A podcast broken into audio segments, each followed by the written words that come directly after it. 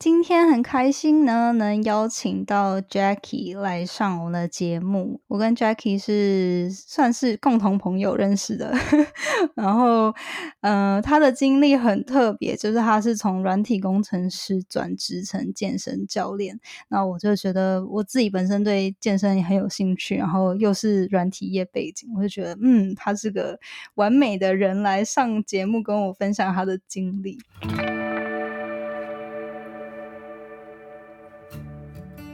Hello，你现在收听的节目是《那些学校没教的事》，我是 Janet，是这个节目的主持人。在这里，我们会分享各种关于自我成长以及打造软实力的实际应用工具与心法。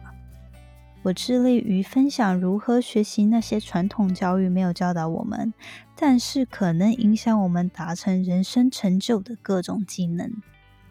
这个节目会透过我分享个人的经验和心得，以及采访在生活中已经创造他们独特个人成就的人，来分享他们的故事与见解。那现在就让我们一起开始学习那些学校没教的事吧。那就很欢迎 Jackie。那今天呃，Jackie 可不可以请你呢，先跟大家自我介绍一下？呃，Hello，大家好，我是 Jacky。那我目前在世界健身房的大直店担任储备经理的角色。那我在健身产业已经待了两年这样子。对，那我是从软体工程师转职过来的。对，那我以前有在微软实习过啦，然后后来也担任了一些呃这个实习协会的理事长。对，那目前就是专职在健身产业这个领域去专心的当教练的部分。对，那目前主要的工作内容内容当然就还是以教课为主这样子。嗯，我知道你是先进入了软体业，那你可不可以跟大家分享说你在软体业做了多久时间？然后为什么当初会想要转职？跟当初是为有哪些契机吗？会让你想说，哎，就要离开软体业这样？呃，当初我一毕业，然后就进入了软体，就是写程式的产业这样子。那一路就做做了四年。对，那因为家里的期许嘛，又因为我念的科系，所以他们就很希望说。呃，理所当然，我就应该去做一个工程师。那当然，因为我自己本身对这一块东西也不排斥，所以就进去当了工程师这个坑这样子。然后，呃，做了四年以后呢，其实我发现，就是我个人是一个不太能一直待在电脑前面，一直做同样的事情这样子。对，然后再来最主要的内容，原因是因为，呃，我那时候比较不能说胖，但是体脂比较高。对，然后呢？是刚好有朋友找我去健身房运动，然后我看朋友都可以推个十公斤、二十公斤，举三十公斤的重量，就他要我做，为什么我都举不起来？然后发现我 就是身体的活动度啊，什么都反正比想象中差，柔软度也非常差，我就有点 shock 到，想说，哎，对，明明高中、大学的时候身体的状况应该都还是还 OK，怎么会因为职业伤害关系变得这么严重？对 对，然后就慢慢因为朋友有一些些的运动经验，所以他教我去做一些简单的运动，或者是强度比较高的运动。那跟着他做了一段时间以后，发现身体的状况有慢慢的去做一些改善，就觉得哎，其实这件事情的成就感啊，或是感受都非常的棒，这样子。对，所以就觉得这东西好像是蛮有趣的。对，那毕竟我觉得有趣跟能不能当饭吃是两回事，所以对对就有。要去学一些东西，看我是不是自己适合这一个。对，那真的最后一个被被也不能说被迫了，就是最后真的开始 进入这个行业的原因，就是因为我那时候最后一间公司的规模是小型的那种新创公司，那因为资金流不过来的关系，我那时候被欠了四个月的薪水。哇！然后就决定离职吗？呃，基本上不离职也得离职啊，因为公司就基本上就要倒闭了，这样直接倒闭，你就算坐在那边也没有事情可以做的 状况。对，就对半推坑的，直接就马上开始进入健身产业了，这样对。哦，所以你那时候也没有说，嗯，就是也没有考虑说要不要再去找一份其他软体业，你就想说那就干脆。既然现在有这个念头，就先试试看，这样是不是？呃，那时候当然也没有这么的有把握嘛，因为毕竟完全转换跑道是从一个呃很文静的一个工作转换到一个需要非常会 social 啦，或又是以动态为主的一个产业，所以对自己当然把握度也没那么高。那那时候当然是以先边兼职的状况，确定我自己东西是可行的，甚至是有人愿意付钱给我，或是相信把他们的身体交给我，让我去做教学上面的动作的话，我才觉得是应该是可行，我才能去进入这产业。对，所以那时候就开始有尝试交朋友啦，或家人，可能嗯一堂收一百块啦，或是甚至免费。嗯，那真的他们有经过我的教学以后，去慢慢做一些改善以后，我就觉得哎还不错，我应该是可行的。对，那百分之百确定的情况下，就发生了刚刚公司的事情，所以毅然决然哇，那就是我觉得之后就算进回到那个工程师的产业里面，我也没办法，就是在想象我的身体状况是不是又变回之前那样。嗯，我就觉得好吧，我就决定直接往健身产业走了，这样子。哦，了解。所以就是其实你那时候原本还在工作的时候就已经开始接触，然后开始呃兼职啊，跟义教这样子。然后可是刚好发生了这件事，虽然还没有准备好，但是你还是就想说，哎，那就冲一下看看这样。对对对对，好，好，我还蛮好奇，因为毕竟就是进入这个产业，就是跟你以前可能在学校学的都不同嘛。那你当初就是就是应该说你现在进进入了之后，然后也工作了一段时间，有没有发生什么事情是你觉得最之前没有预想到的一些经验，或者是一些呃领悟？就是哎进来了之后才发现这样。嗯，好，这样说好了，因为我相信大部分 开始当健身教练的人，不外乎就是抱着一个就是哦，我就是希望用我的专业去让学生变得很棒啦，或者是变得非常好，或是可以更成功，就是把我的东西交给他们，让他们达到他们的需求这样子。但是你会遇到一些专业上以外的状况，比如说，呃，这个人今天身体状况不好，或是心情不好。或是他家里发生了什么事情，然后他跟你说：“我今天就是没有力气运动啊，或者是怎么样？”嗯，对，我跟女朋友吵架啦，或者怎么样，他就会觉得说：“哎，为什么？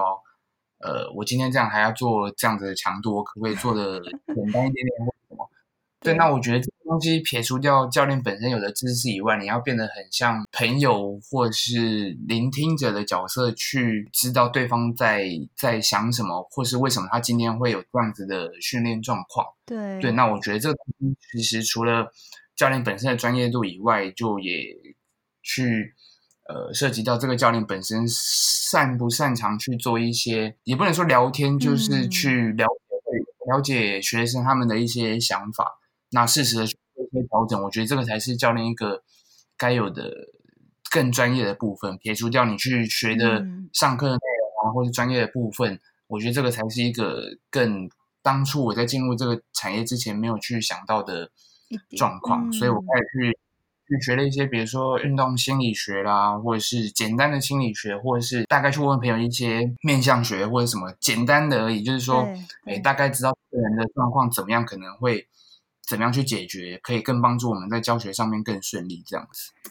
哇，这好有趣哦。那假设我就是蛮好奇，临时问临时问你，就是假设我现在是你的学生，可能我们的课表就是已经排好了嘛，就是说，哎，今天就是要做这些。然后我就是说我跟我男朋友吵架，然后心里很低落，那你会需要？怎么做？就是你是需要哎鼓舞他吗？说哎你的目标是这样啊，你要就是想办法冲啊，还是说这你会大概用哪些方法去 approach 说哎要怎么帮这个人，还是完成这一小时的课？然后可能嗯对啊，就是你一般来说会是怎么去处理这样的状态？嗯，好，这个就很有趣了，就是说呃看学生类型嘛，因为有些人可能嗯比较不能去去用比较。严厉的方式去跟他讲，他反而会更崩溃。对，对，对，对，对，对，对。那有些人反而更是那种，就是你越激励他，他会 越想更做好。对，对。那就像你刚刚那种状况，可能就是比如说我们在举一些比较重的东西啦，或者是有一些呃需要丢东西让他做发泄动作的时候，我们可能就会跟他说，呃，你可能可以把这个当成是你呃发泄对象啊，或是你不开心，然后你尝试把它 越重，然后。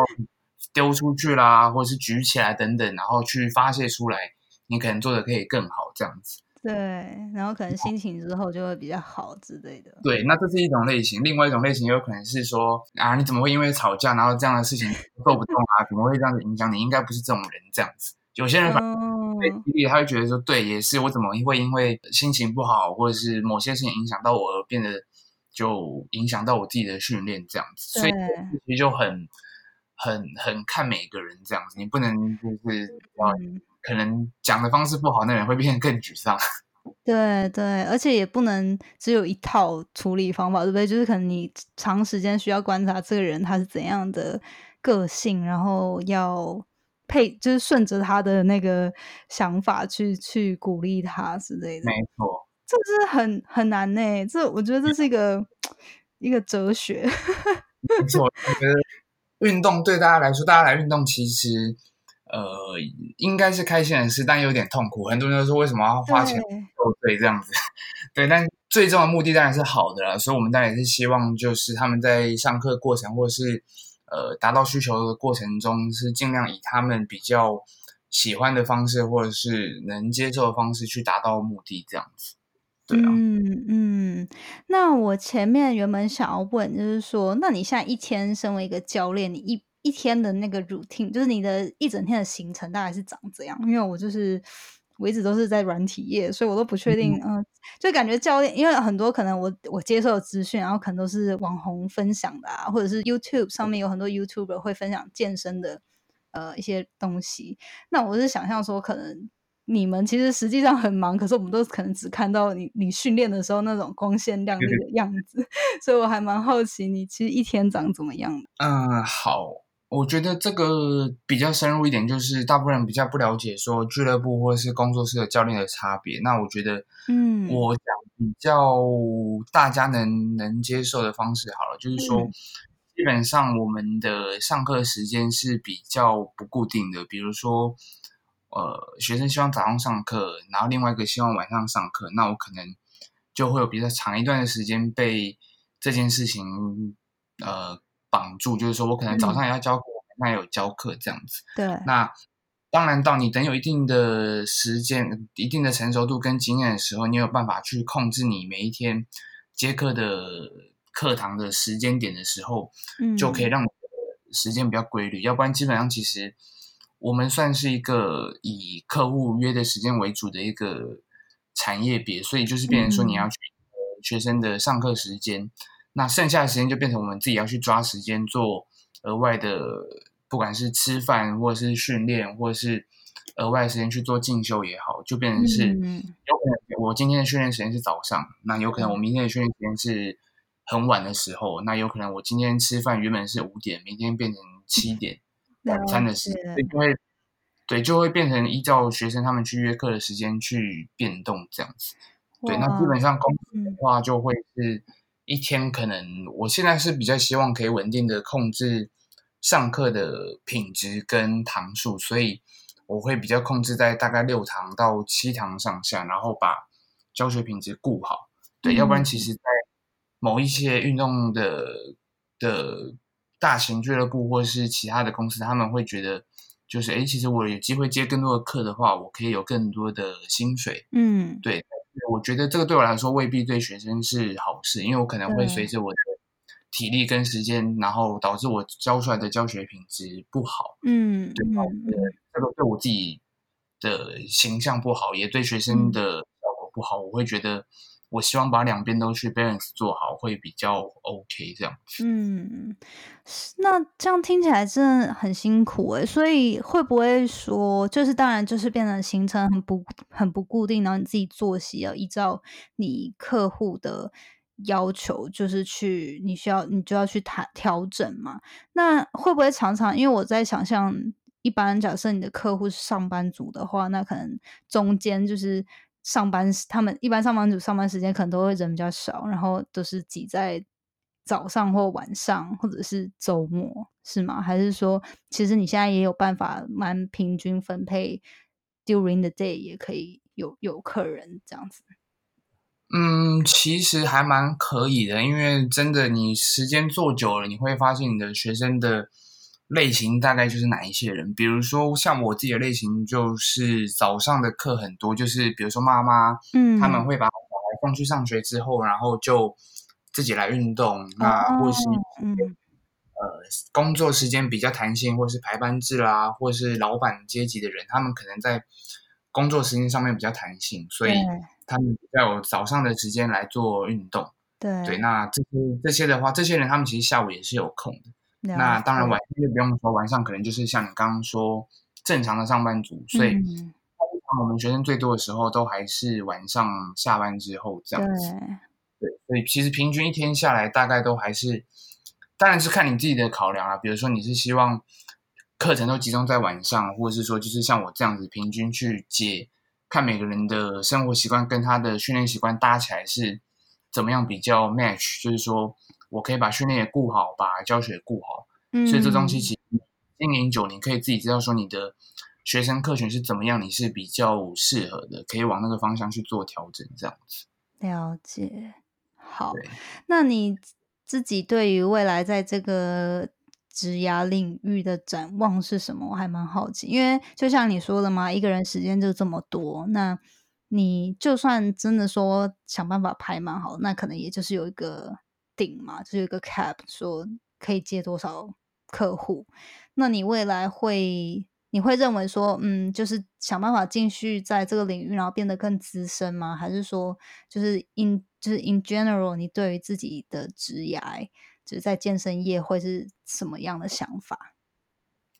嗯，好，这样讲好了。我觉得这这一点的话，其实它就跟我原本做工程师的时候有点像。其实真的你要教课，或是你要写成是，做到四十岁、五十岁，我相信都还是可以啦。只是在 大部分人不会希望这样，就是哦，一直做重复的事情，做了这么多，当然会希望 level 我可以往下一个阶层，不管是管理职啦，或者是以以就是自己创业为主，我相信都是有有想法的。那我当然自己的部分的话，我也会希望说，呃，能够以管理职的身份去，除了我现在部分，我现在主要当然是以教外面的学生为主。对，那我当然会希望之后就是可以变成是比较以教导教练怎么去教学生啊，或者是去教一些刚进来的教练他们怎么去准备好当一个教练，类似像这样子更嗯。意义更深层、更广的一个角色或是职责去教想要进入这个产业的人，我觉得对我来说是比较有兴趣，或是我未来发展这样子，因为毕竟。嗯其实健身教练大部分听到的路就会觉得说，哎，好像很窄，就是说就是永远就只能当教练，一直教课，一直教课。但是其实，呃，我是觉得未必啦。就是你其实走的路可以像我刚刚这样讲的，嗯你也可以创业，你也可以像现在网络上很多的 YouTuber 拍饮食搭配训练啊，或者是嗯拍一些搞笑的东西搭配训练。其实我觉得现在的东西太多元了，看你要怎么做。那我觉得哪一天可能自己都会有一个不一样的方式去改变健身这个比较偏向传统但又不是很传统的一个产业。我相信它其实还是会有一个很创新的一个思维去去带给就是想要进入这产业的人更多的想法，这样子。嗯对嗯嗯，对，说的很好。就所以对对，其实我相信这领域绝对不会没有发展，因为我觉得人一定，尤其是现在现代的人，我都会越越来越注重健康嘛，跟跟就是身体的保健跟运动，所以我觉得只会越来越红，这我自己的预测啦，是觉得健身业者这部分，只是说就是身为这里面，呃，就是身为教练的角色未来的发展，那你未来会考虑开自己的品牌吗？还是也还不确定？就是先可能再摸索几年，然后看怎样适合之类的。嗯，我觉得这件事情就是创业嘛。那我觉得创业，我相信没有一个人就是等到你完全有一百趴把握的时候，确定说我执行的这个 business model 是可行的时候，我才去做创业这样子。对，通常都是有一个很棒的想法，或是呃，就是决定赌一把的一个心态的状况，就去做这件事情。嗯，那当然，我部分我还是有想要去呃创立一个属于不管自己的品牌，或者是 YouTuber 频道，或者是工作室，或者是小型的健身房也好。那嗯当然，相信在台湾的大部分的人都也可以感受到，就是健身房这个产业在目前为止就是一直开一直开，开了非常非常多的健身房。那对，相对的，就是关掉健身房也还蛮多的。所以其实，呃，要开也很容易，然后要关掉也很容易。要做得好，真的就是需要有一个好的想法，或者是好的营运的方向，你才有办法去开一个好的健身房。那当然，目前我自己也不排斥，只是说。我觉得以我现阶段来说，我还希望再有一些更多管理职的一些东西。除了本身怎么教好学生以外，我也要知道怎么样，就是我自己真的就是开了健身房的话，我怎么样去管理其他的教练跟我一起做我们想要做的健身房。我觉得这个是可能在现职的工作可以让我有一些机会去做学习的这样子。嗯嗯嗯，我觉得。也不要就是抱着就是一个诶，就是一直在那边把这件事情做好，因为我相信，呃，大部分现在的人如果想要创业的话，可能有一个机会马上就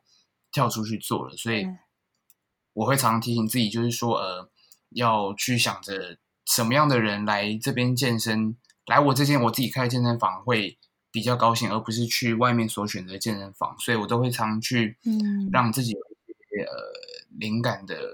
发想啊，或者怎么样想说，如果我今天真的自己要用，怎么样让我的健身房或者是别人来的时候感觉到真的就跟别的健身房有不一样？对对，所以我觉得不要一直停在原地这样子。那我觉得放大来看，就不是只有在健身房啊。我相信大部分人工作应该也不希望就一直很很安逸，或者是就是一直做很 routine，就像刚刚讲做很 routine 的事情一直在做这样子。对对，就是时刻报好。做好一些准备，那真的有机会来的时候，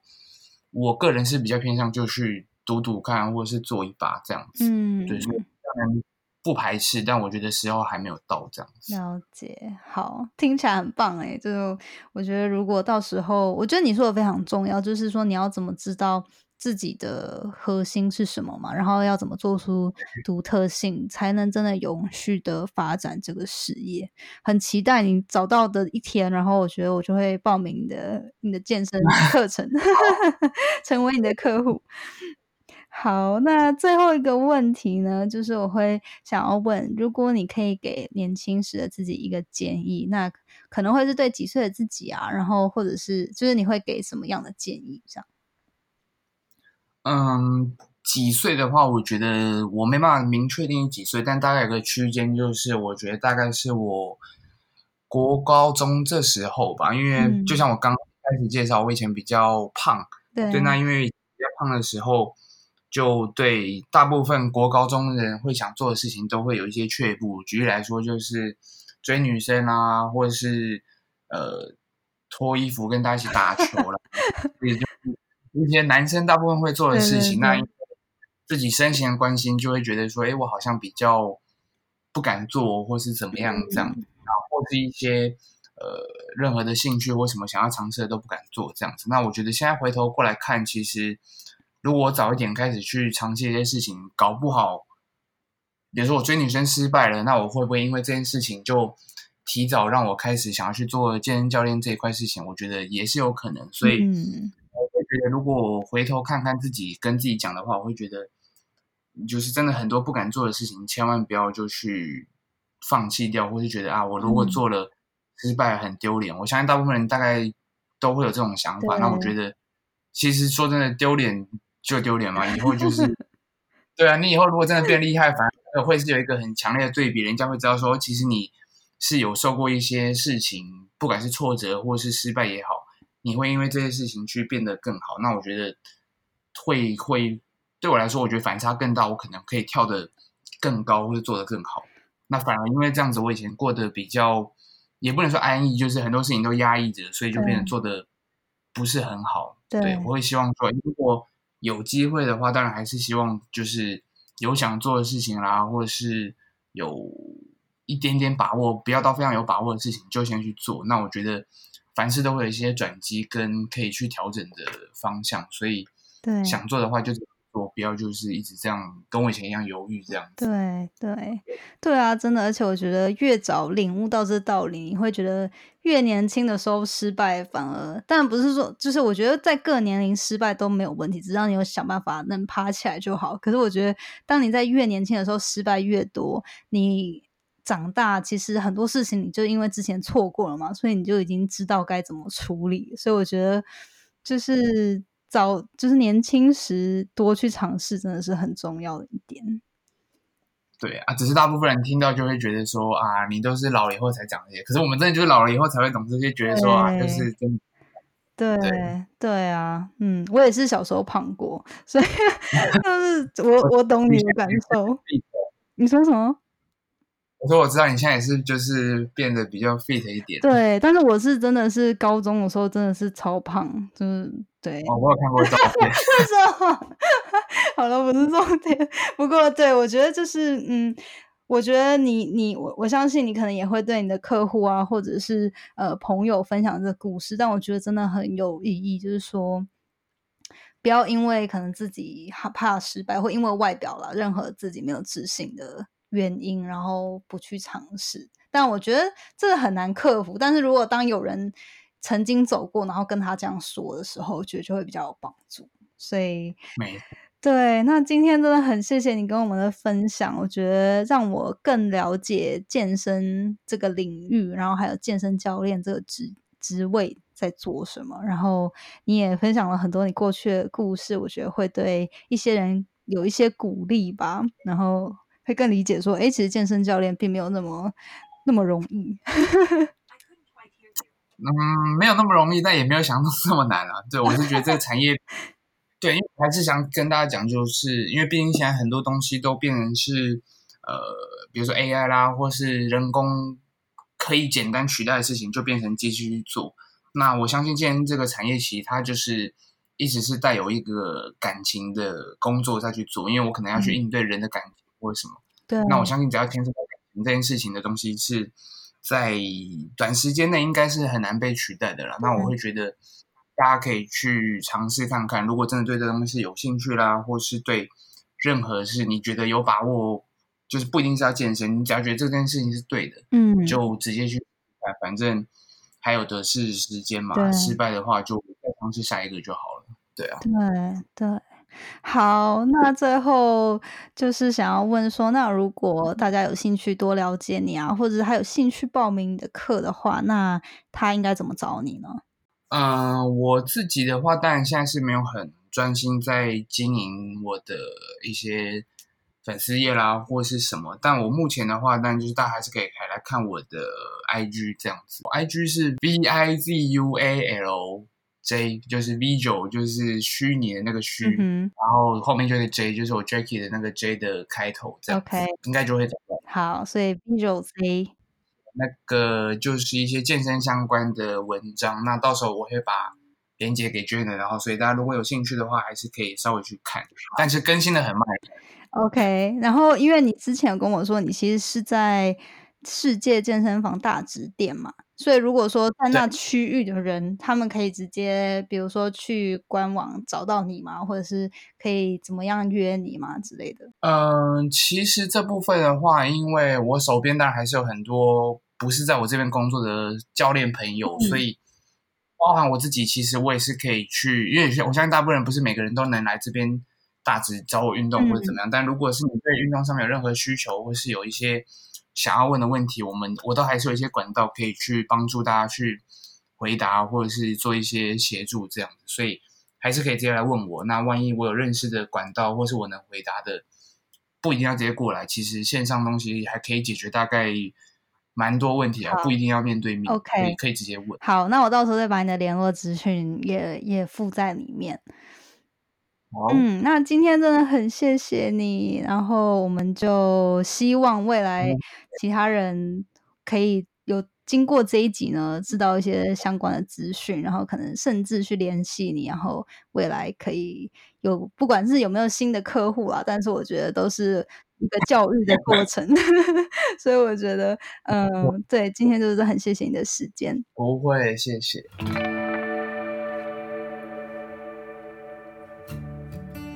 最后，谢谢你收听那些学校没教的事今天的节目。你的反馈是我持续经营的动力。我也很希望可以听到你对于这次节目的想法，或者是未来你希望可以接收什么样的资讯与主题，我才可以改进并且发展更好的内容。所以不要害羞，欢迎你到我的 Instagram 来跟我聊天。